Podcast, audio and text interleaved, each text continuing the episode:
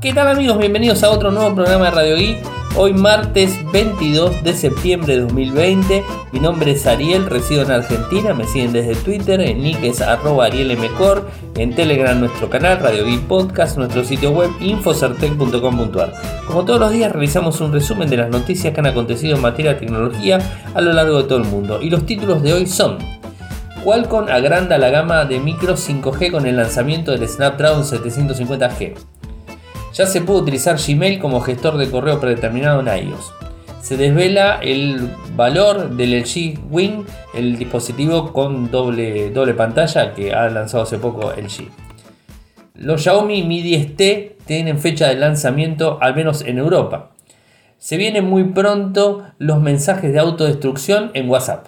Se filtran las especificaciones técnicas del Google Pixel 5. Nokia 2.4 y 3.4 están disponibles. Peter Lau, el CEO de OnePlus, confirma algunas características técnicas del OnePlus 8T. Google está lanzando Android 11 para Android TV. Y por último, la primera versión de Microsoft Edge para Linux llegará el mes que viene, en octubre. Bueno, interesantes los temas. Arrancamos tempranito. De hecho, hoy se hizo un evento de, de Microsoft, decir, de Qualcomm. Eh, el Summit eh, Latinoamérica se estuvo haciendo en el día de hoy a las 11 horario Argentina. Estuvimos en línea siguiéndolo. Vamos a tener informe en cualquier momento, así que estén atentos. Habló mucho de IoT, se habló mucho de 5G, se habló mucho de tecnologías de modem, tecnologías de microprocesadores, o sea, se habló de un montón de temas relacionados a la compañía, obviamente. Pero más allá de eso, hubo un lanzamiento. Un lanzamiento en donde engrosa la línea 700 con micros en 5G. El nuevo microprocesador es el 750. Obviamente está por debajo del 765, el que todos conocemos que está en dispositivos de gama media premium. Bueno, en este caso tenemos un nuevo micro, el 750G, con características especiales, obviamente. Eh, digamos, tiene la eh, particularidad, esto es importante destacar, eh, poder correr juegos en HDR brillantes e inteligencia artificial en los dispositivos, más de 275 diseños anunciados y el desarrollo basado en Snapdragon móviles del 7 que incluye 140 5G, 740 7G, 5G, disculpen, los diseños. Seguimos viendo una gran tracción con nuestras plataformas móviles 5G Snapdragon Serie 7 de alto nivel. Así lo dijo Kedar Kando, vicepresidente de gestión de productos de Qualcomm Technologies.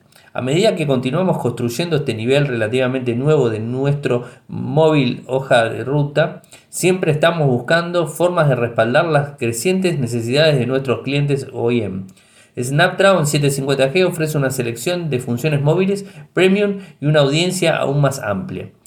Cuenta con un, micro, microprocesador, bueno, es el 750G, pero cuenta con un modem, mejor dicho, el X52 5G RF, es el móvil que, digamos, el modem que tiene disponible el, equipo. Tiene también sub 6G, 6 GHz, lo que tiene que ver con, con, digamos, este, con la conexión digamos, de Wi-Fi 6. Eh, el MM Wave también está disponible y un montón de características en el equipo. Tiene también las funciones de Qualcomm Snapdragon Elite Gaming que permite jugar el juego de forma fluida y con baja latencia, eh, en un entretenimiento de forma más rica, obviamente.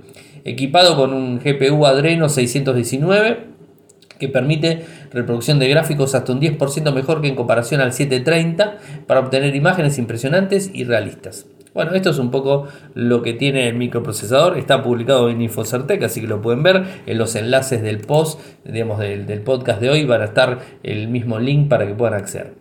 Y la noticia que al fin llega, que lo veníamos esperando hace mucho tiempo, es la posibilidad de poner como predeterminado a Gmail dentro de iOS, o sea, en el iPhone. En el iPhone hasta el momento tenías la aplicación Mail, eh, que era la aplicación por default. Abrías un correo electrónico y automáticamente te abría con, con Mail, o sea, directo. Ahora podés modificar el ajuste y cambiarlo para que abra con Gmail. Obviamente, no hace falta decirlo, tienen que tener la última versión descargada de Gmail dentro de iOS, porque si no, no va a funcionar para nada. De hecho, la que permite esto es la última aplicación de Gmail que está disponible, es la versión, ahí les digo el número de versión, en donde van a poder este, encontrar, eh, la opción es la 6.0.200.2008.25. Esa es la versión de Gmail que está disponible se puede, no solamente esto, no solamente el cliente de correo, sino también el navegador. Se puede utilizar Google Chrome como navegador eh, predeterminado. Y en el caso de mail se puede desinstalar completamente. Así que es una buena opción eh, que al final en iOS 14 está disponible. Así que bueno, interesantísimo. Eh, y seguramente muchos usuarios estarán esperando esa, esa notificación. Bueno, ahora la tienen disponible donde pueden poner a Gmail como cliente digamos, de forma predeterminada. Y hoy una noticia que eh, se esperaba, porque se lanzó el, el G-Wing, un dispositivo con buenas prestaciones técnicas, ahora se las repaso, pero el inconveniente del G-Wing era que no estaba disponible el valor y la disponibilidad en definitiva. Eh, hoy se dio a conocer en, Corea a 1.098.900 wones, tanto así como 944 dólares, 810 euros al cambio. Esto si trasladamos los wones a lo que sería euros y trasladamos los wones a lo que sería eh, dólares, ¿no? Obviamente. Eh, es algo que digamos, se, dio a conocer en el día de hoy, es el valor. En principio está disponible en Corea del Sur eh, con algunas promociones, ahí digamos disponibles inclusive con un 70% de, digamos, de, garantía para la rotura del display, de cualquiera de los dos displays, si es que sufre algún problema. Eso está disponible. Eh, es un dispositivo que hay que entender algo. Es un doble pantalla, eh, pero está más económico que cualquier doble pantalla que conocemos al momento o cualquier teléfono plegable. Este tiene dos pantallas y está alrededor de los 900 dólares o de 810 euros. O sea, está más económico eh, que lo que puede llegar a salir eh, un, Flip o un Razer o un Fold. O sea, está más económico obviamente y tiene dos pantallas. Esto es para destacar. Y repasemos las características. Tiene una pantalla POLED principal de 6,8 pulgadas, Full HD+, 1080 x 2560, un ratio de 25 novenos, pantalla Full Vision, la segunda pantalla de 3.9 pulgadas GeoLED de 1080 x 1240, un ratio de 1.15.1 eh, las dimensiones del teléfono son 69.5, 74.5, 19, 260 gramos, Snapdragon 765, 8 GB de RAM de memoria, 128 de almacenamiento interno, una cámara frontal de 32 megapíxeles, una cámara trasera triple, un arreglo de cámaras traseras triple, 64 megapíxeles con un foco 1.8, 13 megapíxeles eh, con un gran angular de 1.9, 12 megapíxeles eh, con un foco de 2.2 una batería de 4010 mAh, carga rápida 4.0, carga inalámbrica, Android 10, 5G obviamente, estabilización en gimbal, IP54, lector de huellas bajo pantalla y ese es el valor que les digo, 804, 810 euros el dispositivo. Bueno, un, valor este, muy accesible a ver, es carísimo, pero es accesible en relación a otros dispositivos de doble pantalla o de pantalla plegable. Así que hay que compararlo con esos equipos y digamos, este, sale ganando en valor.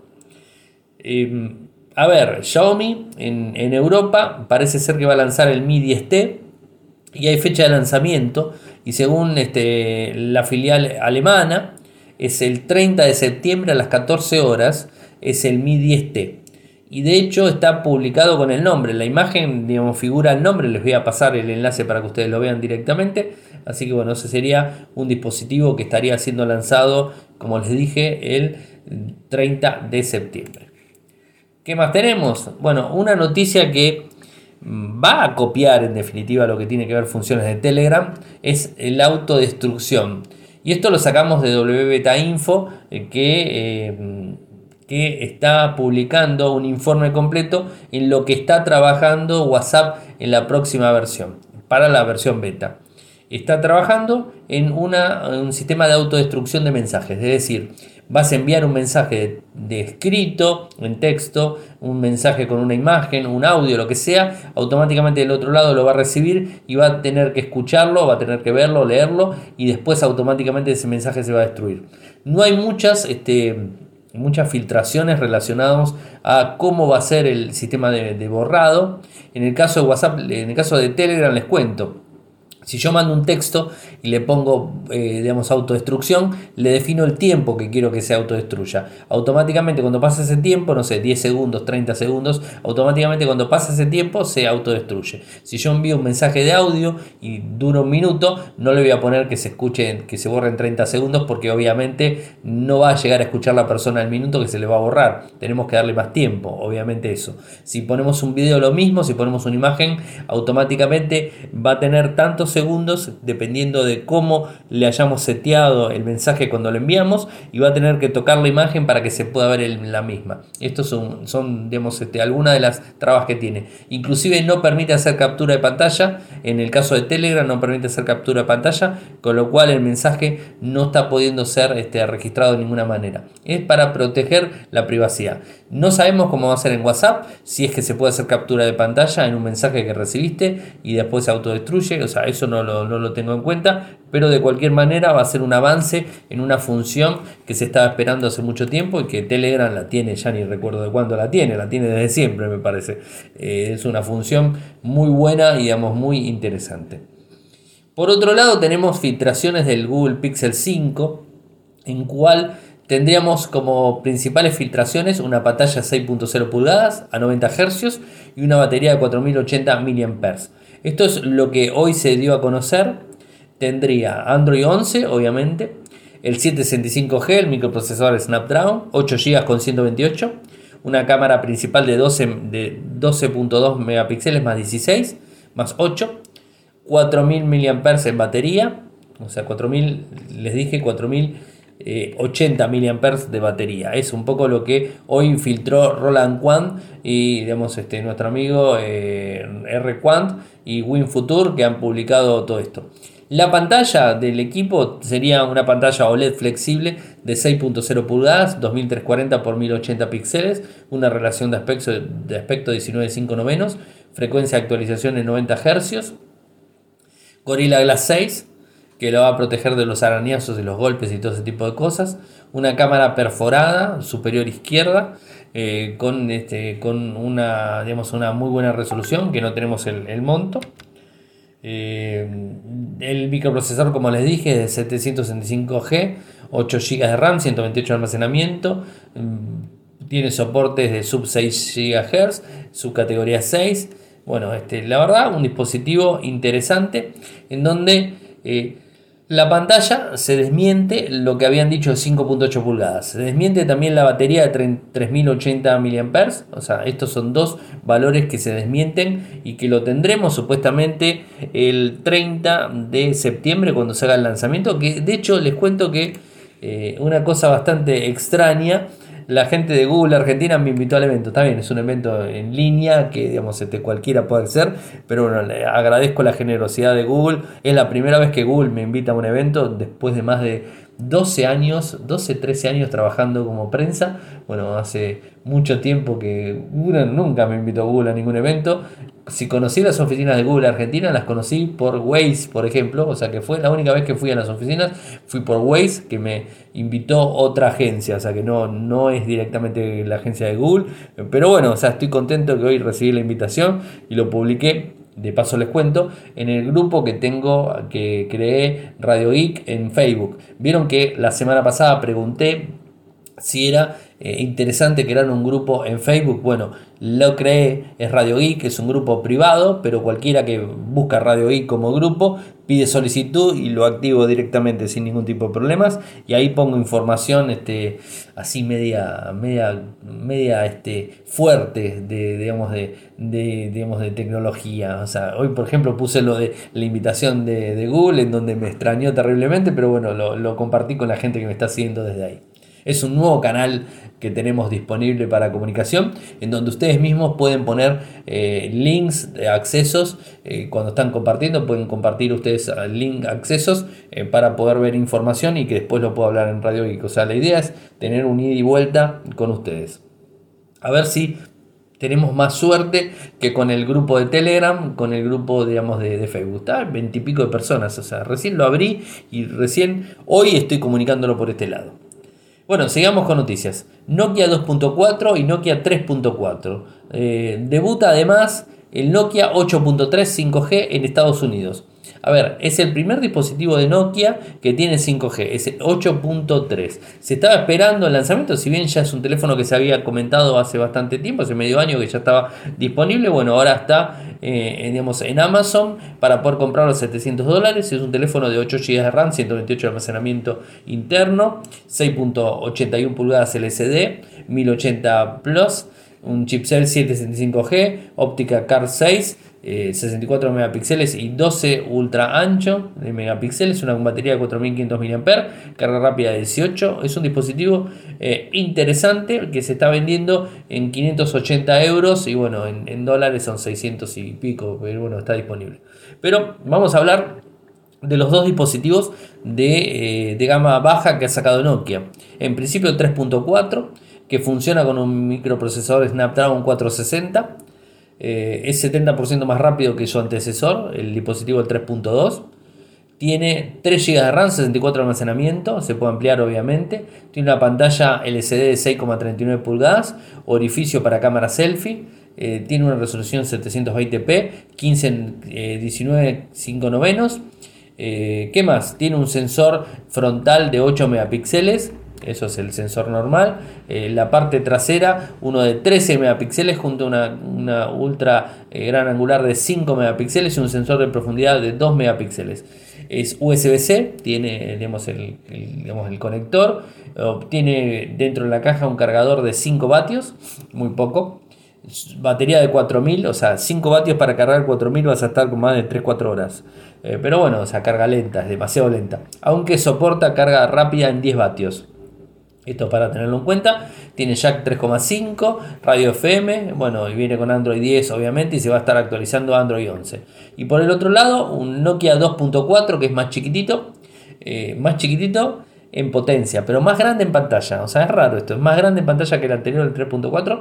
De hecho, tiene una pantalla LCD 6,5 pulgadas, 720p, 20 novenos la, relación de aspecto, una batería de 4500 mAh, tiene la misma carga en 5 vatios, incluido en, el, en, el, digamos, este, en la caja. Trae un, cargador eh, micro USB, o sea, no trae USB-C, sino micro USB. Eh, tiene soporte para 10 vatios, ¿eh?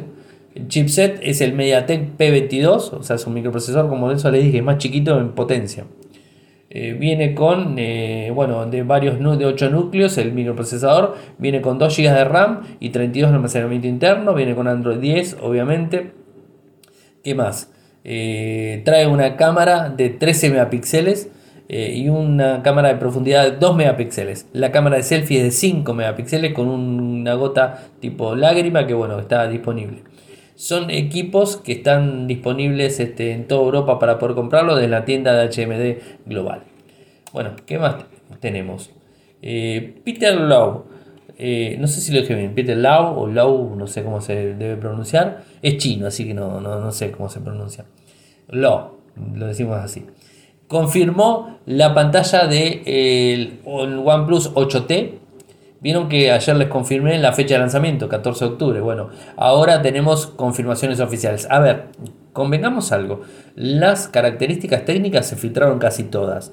O sea, no va a darnos, eh, Peter Lau no nos va a brindar información de primera mano, ni no, simplemente desde primera mano sí, porque es el CEO de la compañía, pero no es este, información este, inédita, sino que ya la teníamos esta información. Simplemente la está confirmando el propio CEO, que eso es lo bueno de todo eso. En una conferencia exclusiva de Tech Radar, eh, Peter eh, les dijo que la frecuencia de actualización de la pantalla será de 120 Hz. La pantalla será de 6,55 pulgadas. Va a funcionar mucho más rápido, obviamente de 120 Hz va a funcionar mucho más rápido. Tendrá un vidrio flexible 2,5D, eh, pantalla para brillar mucho más, 1000 nits tendrá la misma, una de las más altas en toda la industria. Eh, ¿Qué más? Bueno, eh, es un teléfono muy potente que va a estar lanzado el 14 de octubre. Pero confirmó algunas cosas de forma oficial, obviamente. Y por otro lado tenemos que Google está lanzando Android 11 para Android TV. A ver, acá tengo que aclarar algo. Seguramente los que me están escuchando y tienen Android TV me van a decir, uy, qué bueno, voy a actualizar. A ver, que Google esté lanzando la actualización no quiere decir que los fabricantes de los televisores estén lanzando la actualización. ¿Vieron cómo es esto? Si Por ejemplo, los teléfonos se demoran mucho las actualizaciones, imagínense en los televisores, o sea, va a tardar muchísimo hasta que esté disponible. Grandes ventajas no van a encontrar, van a tener algunas funcionalidades este, diferentes, pero no muchas más funciones diferentes. Restricción de privacidad eh, con herramientas de desarrollo actualizadas, nuevas funciones orientadas al consumidor como soporte extendido para el Gamepad, eh, soporte para la Nintendo Switch, eso está, soporte completo para la Nintendo Switch, algo que estaba medio a medias. El Nintendo Switch Pro Controller está ahora eh, incluido, es Steam Controller, también está incluido en, esta actualización. Eh, se podrá, antes se podría jugar solamente con Bluetooth y los controladores de Xbox y PC4. Bueno, ahora no. También a largo plazo soporte para hardware de micrófonos, interruptores de silencio físicos y ese tipo de cosas. O sea, a ver, como les dije, hay que ver cuándo el fabricante de su televisor con Android TV les está brindando la actualización. Pero bueno, en principio ya está disponible de forma oficial. Habrá que esperar, obviamente, que los fabricantes vayan actualizando de a poco. Y la última noticia que me queda tiene que ver con Microsoft eh, y con Microsoft Edge. Recordemos que Microsoft Edge eh, en octubre del año pasado ya tiraba la toalla Microsoft y decía que Microsoft Edge no iba a funcionar más como Microsoft Edge y que iba a funcionar con el motor de base de Chrome, o sea, con Chromium. Iba a funcionar con Chromium de base. Entonces empezaron a trabajar directamente, ya eh, Edge Chrome está funcionando muy bien y es uno de los navegadores más utilizados en Windows 10 y viene por default, es decir, si actualizas o instalás de cero Windows 10 te va a utilizar Edge Chrome y con las, este, las extensiones de Chrome sin ningún tipo de problemas eh, y bueno, todas las funciones que tiene eso. Ahora, ¿qué es lo que pasa con, eh, con las actualizaciones? De hecho, cuando se lanzó para, para, digamos, para Windows, para todas las versiones de Windows, estaba también latente la versión para Mac y la versión para Linux. Bueno, ahora hablamos de la versión para Linux. La versión de Linux se viene en octubre. De hecho, hoy se confirmó de forma oficial que en octubre viene la versión de Linux. A ver, ¿es necesario realmente tener Edge en Linux? La verdad, no es necesario por una cuestión lógica tenemos Chrome, ya está, o sea, no hace falta este, tener eh, Edge, pero para los usuarios que son de Windows 10 y que tienen sistemas operativos múltiples, es decir, tienen Windows 10 y tienen este, Linux en cualquiera de sus sabores, bueno, pueden ahora utilizar la misma, el mismo motor, el mismo, la misma aplicación para navegar directamente con Edge y digamos, compartir absolutamente todo lo que tenga que ver con los marcadores, los favoritos, todo ese tipo de cosas, las extensiones y todo lo que tenga que ver con Edge lo van a poder compartir sin ningún tipo de problemas. Así que bueno, es una buena noticia para el, para, el mundo Linux, sí, o sea, porque es una, es una opción más que está disponible y que está, está bueno que Microsoft avance en ese sentido. O sea, hace 10 años esto sería imposible, hoy por hoy vemos como Microsoft está cambiando su forma de pensar y su forma de actuar en relación al software open source. Así que bueno, eso es muy, muy interesante. Hemos llegado al final del programa. Saben que si quieren apoyarme lo pueden hacer desde Patreon, es en www.patreon.com barra de un dólar en adelante. Es lo que cuesta un café en cualquier parte del mundo, es un dólar. Eh, si quieren seguirme lo hacen desde Twitter, el nick es arroba arielmcor, en Telegram nuestro canal Radio Geek Podcast, nuestro sitio web infocertec.com.ar. Muchas gracias por escucharme y será hasta mañana. Chau. Toyoko ofrece cursos de programación y servicios de desarrollo de software a medida. Para más información ingresar a toyoko.io. Podés editar tu libro digital en Infocertec. Encontrá más información enviando un correo electrónico a info.infocertec.com.ar. Para auspiciar en Radio Geek Podcast, pueden enviar un correo electrónico a la cuenta info.infocertec.com.ar.